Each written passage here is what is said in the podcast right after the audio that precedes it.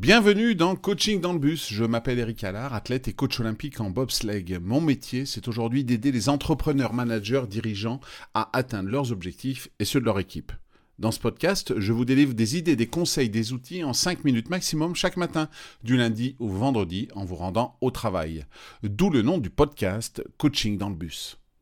Dans ce nouvel épisode, nous allons explorer l'intersection entre le leadership et l'innovation, en mettant l'accent sur l'encouragement de la créativité et de la prise de risque. Ces éléments sont essentiels pour stimuler l'innovation au sein des organisations. Alors pourquoi encourager la créativité Premièrement, la créativité est le moteur de l'innovation. Un leader efficace saura comment cultiver un environnement où les idées nouvelles et originales sont non seulement encouragées, mais aussi valorisées. En effet, la créativité conduit à de nouvelles idées et solutions permettant à l'organisation de rester compétitive et pertinente dans le temps. Elle stimule également l'engagement et la satisfaction des employés, car ils se sentent valorisés et impliqués dans le processus créatif. Alors comment peut-on, en tant que leader, encourager la créativité?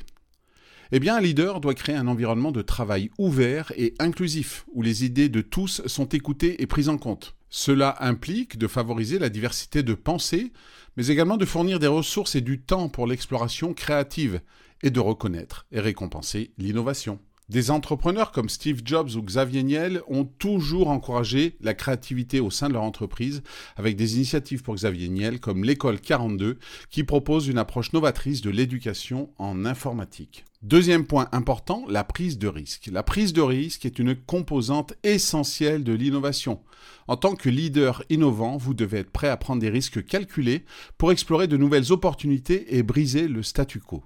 La prise de risque permet de sortir des sentiers battus et d'explorer des territoires inconnus, ce qui est souvent nécessaire pour réaliser des avancées significatives. Elle montre également une volonté de faire face à l'échec et d'en tirer les leçons.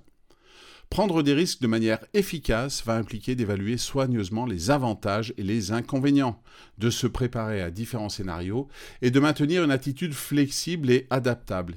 Il est également important de créer une culture où l'échec est vu comme une étape d'apprentissage plutôt que comme un revers. Si vous voulez intégrer ces principes dans votre leadership au quotidien, commencez par évaluer l'environnement de travail que vous créez pour vos équipes. Encouragez activement la créativité en organisant des sessions de brainstorming et en offrant des opportunités pour que les employés explorent leurs idées. Ensuite, identifiez des domaines où vous pouvez prendre des risques calculés pour stimuler l'innovation. Un exemple concret pourrait être de lancer un projet pilote basé sur une idée innovante proposée par votre équipe, même si elle sort de la norme habituelle de l'entreprise. Si vous encouragez la créativité et prenez des risques calculés, vous pouvez non seulement stimuler l'innovation au sein de votre organisation, mais aussi créer un environnement de travail dynamique et inspirant.